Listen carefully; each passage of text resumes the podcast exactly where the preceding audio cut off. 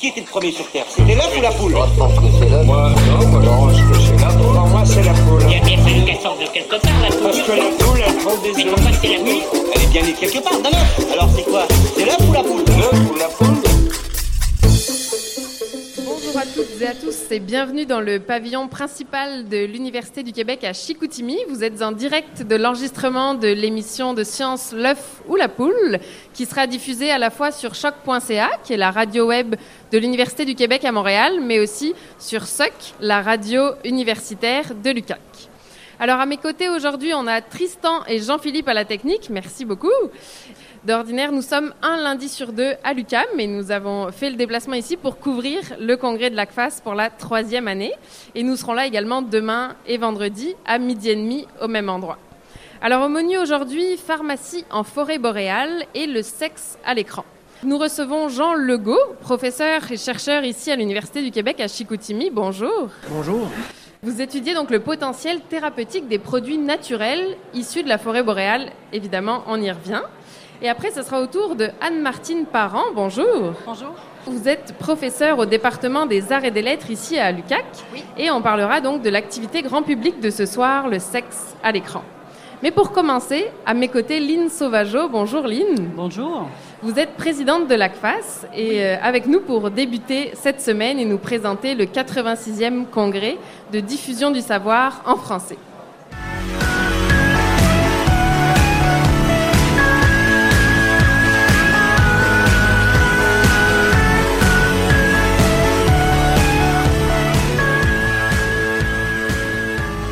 Vous êtes depuis mars dernier la présidente de l'Association francophone pour le savoir, l'ACFAS, qui organise cette année son 86e congrès.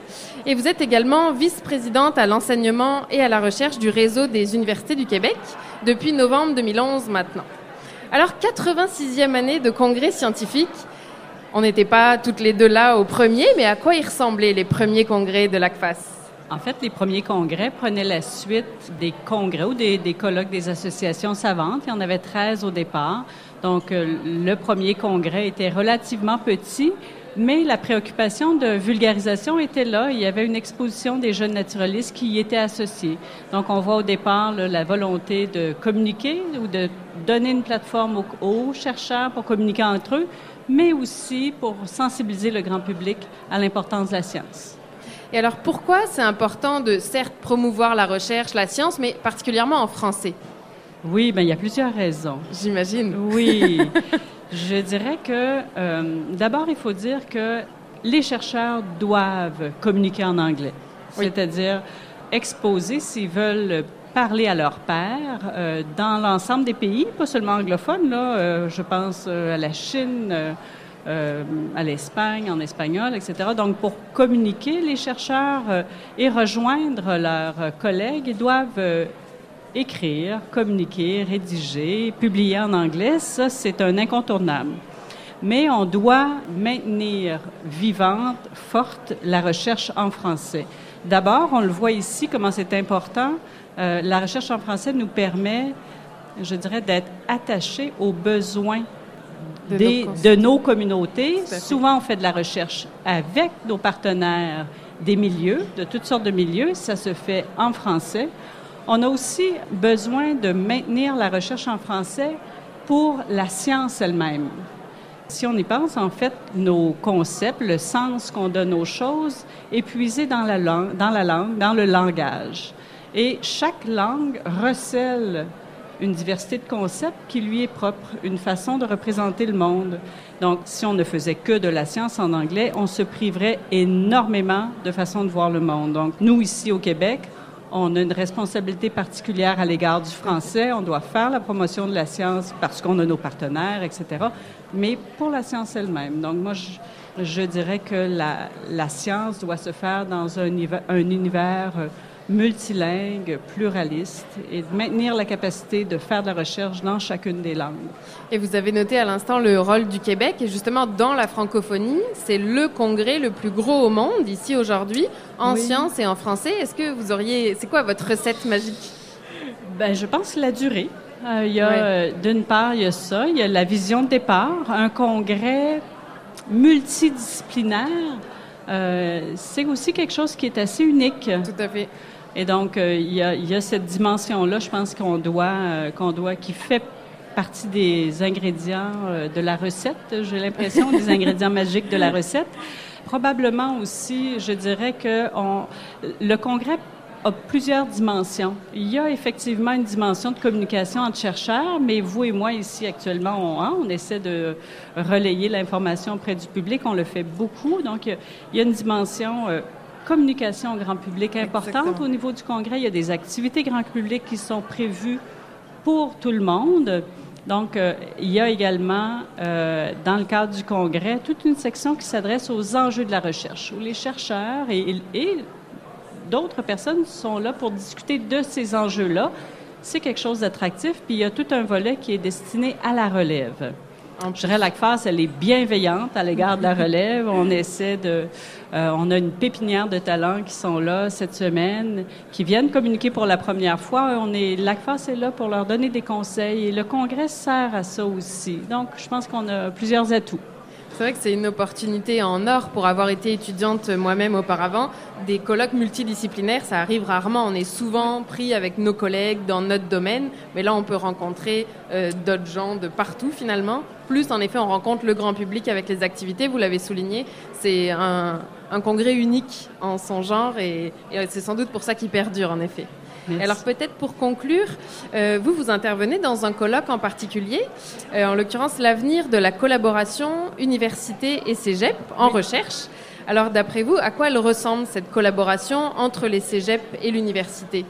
Ben, je dirais elle est de plus en plus présente et j'ai l'impression qu'elle va euh, aller en, en, augmentant. Les collaborations, je dirais, cégep et université, de façon générale, sont aussi en augmentation. On se rend compte que pour aider, pour favoriser l'accès à l'université, les nombreuses passerelles qui existent entre les ordres sont un facteur d'accès à l'université. Puis ensuite de ça, ben, faire de la recherche, c'est l'étape suivante et je pense que ça va se faire de plus en plus.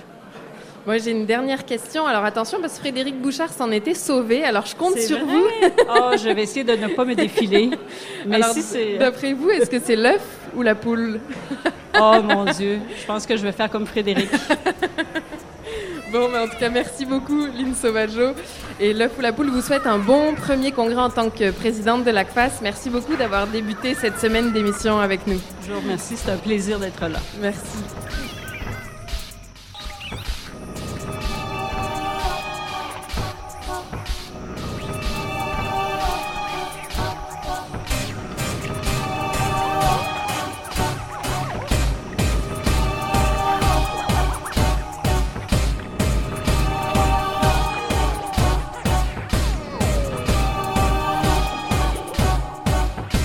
Mes chers mal-aimés, à vous qui avez rêvé de terres un peu moins brûlées, à vous qui êtes venus jusqu'ici, jusqu'à moi cueillir le fruit du regret délaissé dans la forêt des mal-aimés. Dans la forêt des mal-aimés, chaque arbre est un membre oublié, chaque feuille une âme délaissée dans la forêt des mal-aimés, comme il fait bon s'y promener. Pourquoi donc êtes-vous venu dans cette forêt au coin perdu où les murs tapissés de fleurs ne font que rappeler le malheur? Mais pourquoi donc êtes-vous venu dans cette forêt au coin perdu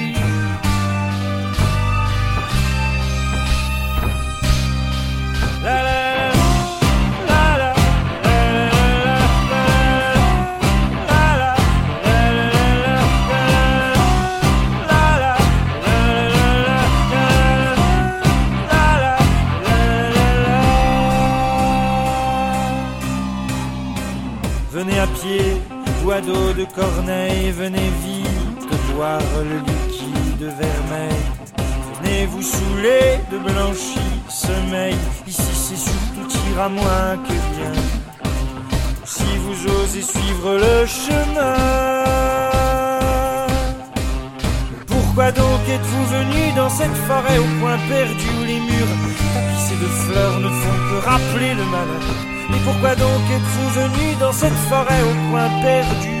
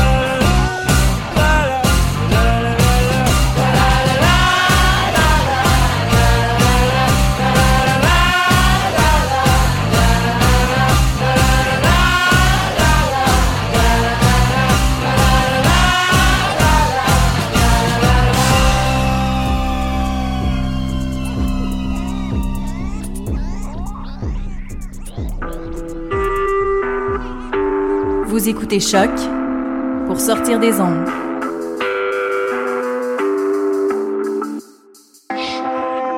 Podcast, musique, découverte.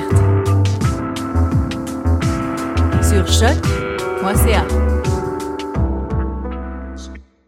Vous êtes toujours à l'écoute de l'œuf ou la poule, l'émission scientifique qui aura lieu donc demain et vendredi en plus d'aujourd'hui et on écoutait dans la forêt des mal-aimés de Pierre Lapointe. Tout ça pour introduire notre invité en beauté car on va parler de forêt boréale. Alors, pour cette première entrevue, nous accueillons Jean Legault. Bonjour. Bonjour. Donc, comme je disais, vous êtes professeur et chercheur ici à l'Université du Québec à Chicoutimi et vous étudiez le potentiel thérapeutique de produits naturels que vous trouvez en forêt boréale. Tout à fait. Alors, peut-être en premier, juste pour resituer un peu tout le monde, cette forêt boréale, elle se situe où? Alors, la forêt boréale, on la retrouve principalement dans le nord du Québec. Euh, actuellement, ben, euh, on est en plein dans la forêt boréale. D'où l'intérêt de travailler sur, euh, sur cette forêt-là. C'est pas trop loin, dans le fond. C'est pas trop loin, exactement. Et quel est le climat dans cette forêt? Je dirais que c'est un, un climat tempéré. Donc, on a des hivers assez rudes. Là, cette année, je pense que c'est c'est un hiver assez rude. Des, des, des étés un peu, parfois courts. Donc, c'est un mélange de tout ça. Pourquoi avoir décidé d'aller chercher des produits dans cette forêt-là? Est-ce que vous aviez des indices d'une utilisation thérapeutique de produits? Par exemple, avec les Amérindiens? Oui, tout à fait, mais ça dépend encore là. Donc, pour certaines plantes qu'on a sélectionnées, Ouais. effectivement, on avait des indices comme quoi c'était utilisé par les Amérindiens pour traiter certaines euh, pathologies. Donc, je vous donne un exemple, euh, l'herpès simplex de type 1. Il y a une plante, en fait, qui était le Cornus canadensis, qui était utilisée par les Amérindiens pour traiter là, donc, diverses infections virales. Donc, euh, par contre, ce qu'il faut savoir, c'est que c'est pas tout à fait décrit comme ça. Hein? Donc, oui. euh, faut lire un petit peu entre les lignes. donc, euh, on est allé chercher cette plante-là, effectivement. Donc, on a eu des résultats vraiment super intéressants contre l'herpès simplex. Oui. Et alors, vous faites comment concrètement? Vous allez en forêt, mais votre échantillonnage, vous reconnaissez les plantes ou vous y allez un peu par hasard, vous prenez tout puis vous cherchez après au labo? Comment ça se passe? Ah, ben écoutez, c'est un travail d'équipe, première des choses. hein. Donc, on a des botanistes ici à l'UQAC, donc qui sont capables de bien identifier les plantes. C'est la première étape. Donc, on ne veut pas travailler avec n'importe quoi. Une fois que les plantes sont, sont ramassées, on les fait sécher, on fait des extractions avec différents solvants. Et c'est ces, ces extraits-là qu'on va tester en premier lieu pour différentes applications. Donc, la première application dans laquelle on va, on va tester, donc, c'est le cancer. Donc, on recherche des anticancéreux à partir donc, euh, de la biomasse forestière boréale. Ah, wow. Euh, ensuite de ça, bon, on s'est rendu compte que pour certains extraits ou certaines molécules qu'on isole, pas d'activité anticancéreuse. Bien là, on a développé, on a décidé de développer d'autres applications. Antibiotiques, par exemple, euh, antiherpétiques, comme j'en parlais tout à l'heure, Oui. et aussi cosmétiques. Donc là, si je résume, vous avez trouvé des produits d'origine naturelle dans la forêt boréale avec des potentiels anticancérigènes, Oui. antibiotiques et antiherpétiques. Tout à fait. Waouh! Oui. on vise assez large. oui. Ouais, c'est ça. hein. Et alors après, comment vous testez? Ben Là, on rentre dans la méthode de laboratoire, là, mais comment vous testez ces propriétés-là de ces produits naturels? D'accord. Donc, par exemple, euh, anticancéreux. Oui. Donc, euh, dans le laboratoire, on a une cinquantaine de lignées, donc euh, cancéreuses humaines. Donc des lignées, ça va être des cellules Oui, en laboratoire que vous faites pousser dans le Oui, fond? exactement. Donc, ça, c'est in vitro. On fait pousser en laboratoire. Et là, on va regarder en premier lieu l'activité des extraits. Ensuite de ça, ceux qui sont intéressants, ben là, on va les fractionner. L'objectif étant de trouver quel est le composé dans Bien cette soupe de composés-là qui est responsable de l'activité anticancéreuse. C'est ça. Donc vous avez vos cellules, vous mettez vos extraits de produits naturels et là, vous cherchez à savoir Oui. lequel agit Oui. contre le cancer dans le On fond. mesure en fait une émission de croissance induite par ces composés-là ou ces extraits-là. Et alors, en préparant l'émission, j'ai réalisé qu'en pas plus tard qu'en décembre dernier, le laboratoire dont vous faites partie, le laboratoire La Sève, vous avez reçu 1,1 million de dollars de financement, ce qui est quand même gros pour euh, de Oui, la recherche, là. Mhm. et justement pour poursuivre vos recherches sur le cancer. Est-ce que vous vous intéressez à un cancer en particulier? Oui, il y a deux types de cancers qui nous intéressent particulièrement. Cancer du, poi- du poumon, cancer du côlon. Donc, c'est deux types de cancers a- actuellement qui, font, qui ont le plus haut taux de mortalité. Eh oui, le poumon, je pense, c'est le plus fort. Hein, Oui, euh, c'est 26% donc des 80 000 morts donc, euh, annuels. année, ouais. Donc, c'est quand même pas mal. Malgré tous les traitements qui existent actuellement, quand il y a des métastases, cancer du poumon, très difficile à traiter. C'est la raison pour laquelle on tente de, chercher, de trouver d'autres composés, donc d'autres traitements de chimiothérapeutiques qui pourraient être intéressants pour ce cancer-là. Oui, puis les traitements actuels, c'est les meilleurs qu'on a en ce moment, mais souvent ils ont des effets secondaires aussi, certains. Tout à fait, oui. Donc là, vous, vous cherchez, j'imagine, des, des cibles thérapeutiques plus ciblées, justement? Oui. Quand on fait nos tests en laboratoire, là, on va toujours comparer avec des cellules normales. Donc, on va chercher des extraits en premier lieu qui sont sélectifs pour les cellules cancéreuses et qui vont toucher le moins possible les cellules normales. Ça, c'est la première étape. Et c'est important parce que justement, l'objectif étant donc d'éviter les effets secondaires, donc euh, causés par la plupart des, des traitements chimiothérapeutiques actuels. Pourquoi c'est le nom du colloque? Je l'ai pas. C'est vrai que je l'ai pas précisé. C'est les produits d'origine naturelle qui représentent une nouvelle ère. Et pourquoi c'est une nouvelle ère? Pourquoi ça, ça a le vent en poupe finalement en ce moment? Une nouvelle ère, parce qu'il faut savoir, dans les, je vous dirais, dans les 20 dernières années, les pharmaceutiques, la recherche a beaucoup focusé sur les produits synthétiques. Et euh, actuellement, on a pas mal atteint la limite.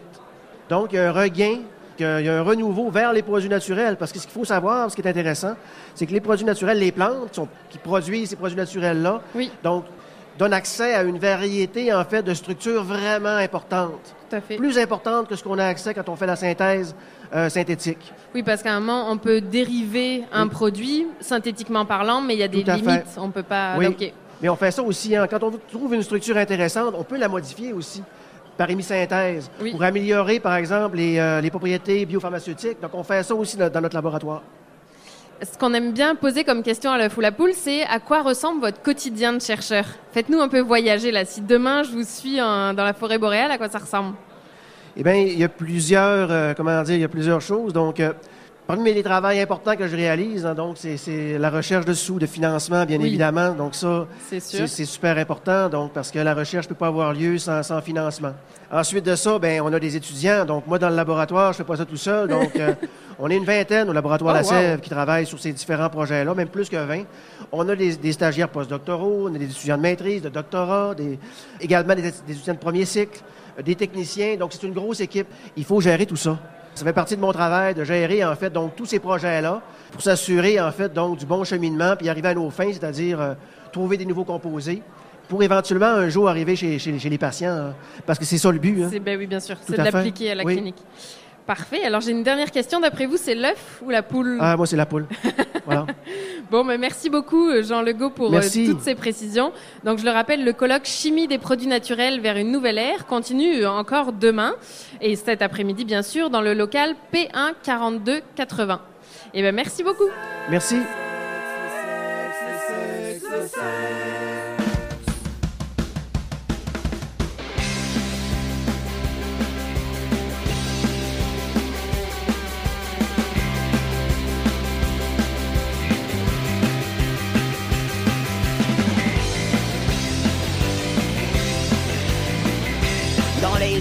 Journaux, dans les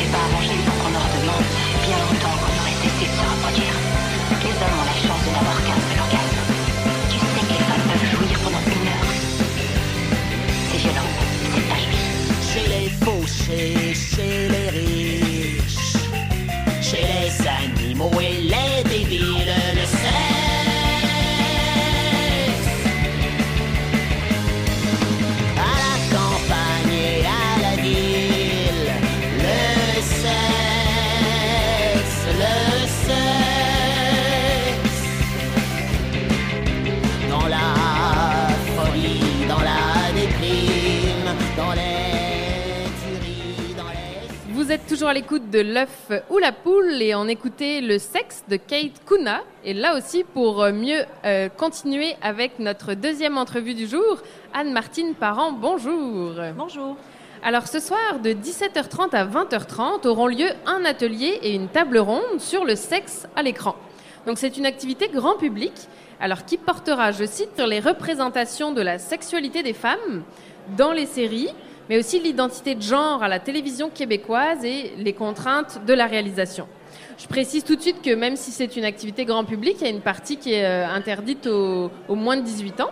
Et donc vous co-organisez cette activité, Anne-Martine Parent, et vous êtes professeure au département des arts et lettres ici à l'UCAC et directrice de l'unité d'enseignement en lettres.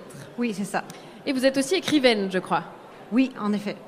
C'est-à-dire, dites-nous en plus, on Euh, est oui, curieux. j'écris de la poésie. D'ailleurs, il y a une magnifique table derrière, là, sur euh, l'Association professionnelle des écrivains de la Sagamie, Parfait. où on trouve les livres de tous les écrivains et les écrivaines euh, de la région. Entre autres, mon recueil de poésie, mais plein d'autres magnifiques livres. Parfait.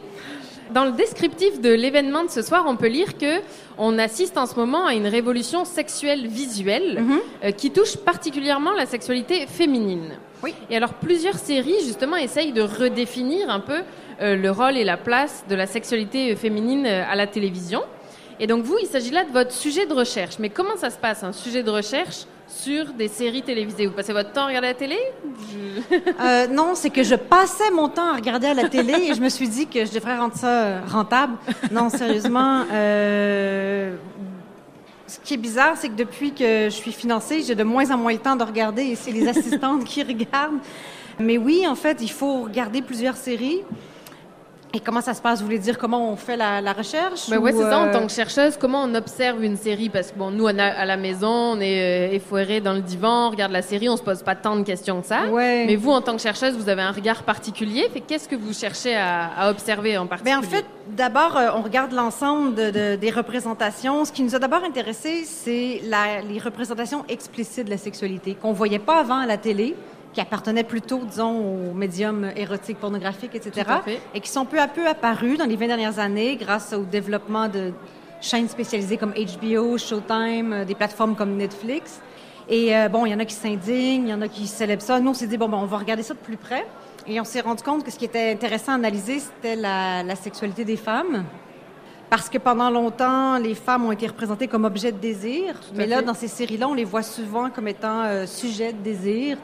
Et donc, ce qu'on fait, c'est qu'on regarde d'abord, est-ce que faut faire un relevé. C'est très long, en fait, parce qu'on est toujours en train de reculer, revenir, parce qu'on note toutes les scènes sexuelles qu'il y a avec le minutage. Et là, on a toute une grille à remplir pour, euh, avec plusieurs questions. Une partie de la grille va être présentée ce soir, d'ailleurs, dans l'activité grand public. Admettons justement voir si la femme est plus, j'allais dire, soumise ou elle est plus. euh, C'est dans euh, les questions qui est sujet du désir, qui est objet, qui initie l'acte. Est-ce qu'il y a un orgasme ou non? Parce on se rend compte, par exemple, une série comme Girls où il y a énormément d'actes sexuels, il y a très peu d'orgasmes. Des orgasmes féminins, vous voulez dire, il y en a très peu?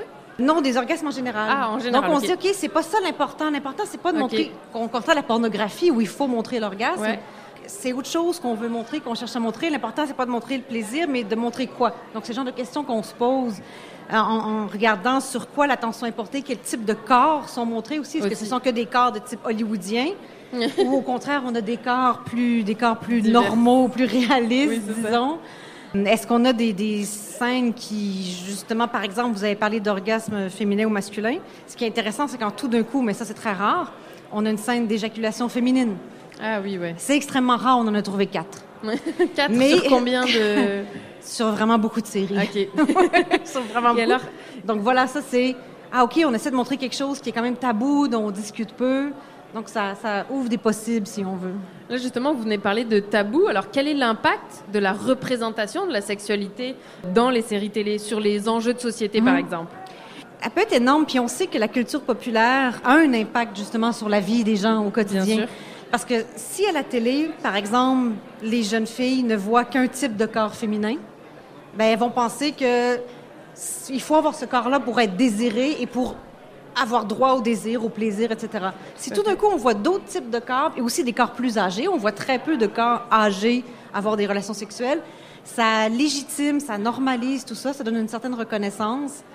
Donc ça aide à, à avoir plus de représentation, plus d'images et donc des modèles moins contraignants. Oui. L'idée, c'est de donner La liberté, finalement, aussi bien dans l'imagination que dans l'action, dans le fond. Oui, c'est ça. Et alors ce soir, l'activité consiste en quoi? Donc euh, je l'ai dit, ça commence par un atelier justement pour analyser des extraits de séries. Mais concrètement, on va faire quoi alors? Ben, je vais d'abord présenter un peu le contexte du projet. Et ensuite, on va diviser le groupe. Il y a mes assistantes qui vont être avec moi. On va diviser le groupe en, en trois sous-groupes pour pas être trop nombreux. Moi, je vais avoir présenté la grille d'analyse d'une version un peu simplifiée. Puis on va regarder des, des extraits. Et là, les gens vont avoir la grille entre les mains. Puis on va leur demander, OK, qu'est-ce que vous observez là? Est-ce que vous observez, par exemple, quelque chose de spécial sur euh, qu'est-ce qu'on voit des corps? Puis là, après avoir observé tout ça, c'est OK, qu'est-ce qu'on peut tirer comme conclusion? Puis on va revenir tous ensemble et euh, partager nos conclusions. Ils vont se mettre dans la peau de. de- Oui, ben ils vont faire ce qu'on fait quand on analyse. Là. Et alors, Ouais. est-ce que vous pensez qu'il y a de plus en plus de séries télévisées?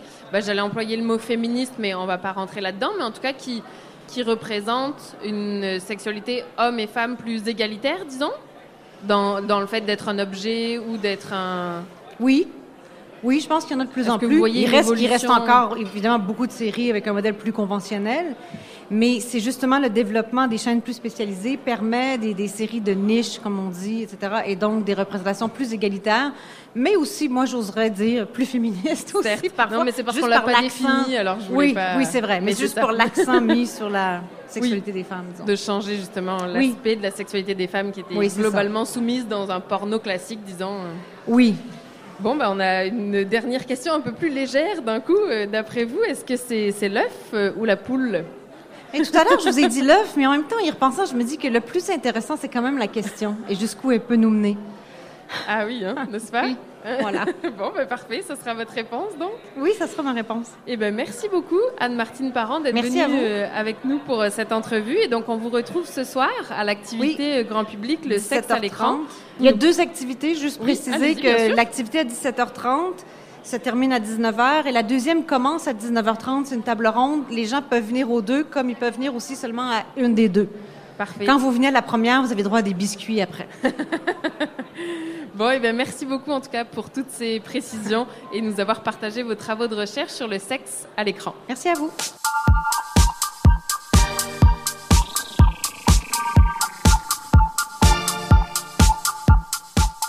Alors c'était l'œuf ou la poule. On remercie nos invités, donc Lynn Sauvageau, Jean Legault et Anne-Martine Parent, ainsi que Tristan, Jean-Philippe et Stéphane Boivin pour euh, la technique et l'accueil avec la radio de SOC ici à Lucac. On remercie aussi Nadia Lafrenière et Stéphanie Schank pour la sélection musicale, Anaïs Garançon pour les images qui ont défilé derrière nous.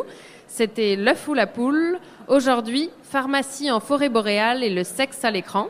Émission que vous pouvez réécouter en balado-diffusion sur choc.ca et soc.ca, la radio étudiante de l'UCAC. Retrouvez-nous également sur la page Facebook et Twitter de l'œuf ou la poule et on vous dit à demain. On vous souhaite un bon congrès et on vous laisse en musique. Merci beaucoup.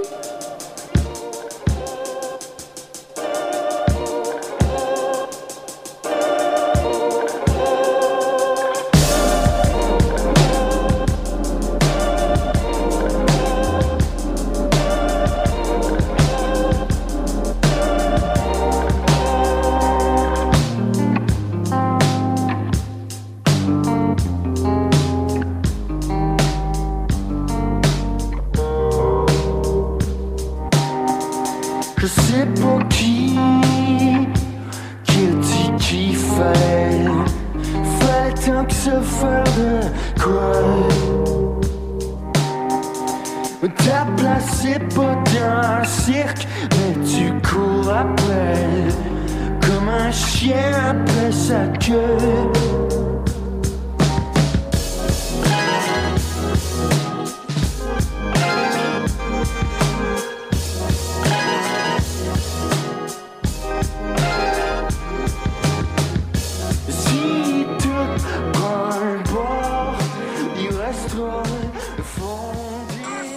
Qui était le premier sur Terre? C'était l'œuf ou la poule? Moi, je pense que c'est là. Moi, non, moi, j'arrange que c'est là. Pour moi, c'est la poule. Il a bien fallu qu'elle sorte de quelque part, la poule. Parce que la poule, elle prend des Mais œufs. pourquoi c'est la poule? Elle est bien née quelque part d'un œuf. Alors c'est quoi? C'est l'œuf ou la poule? L'œuf ou la poule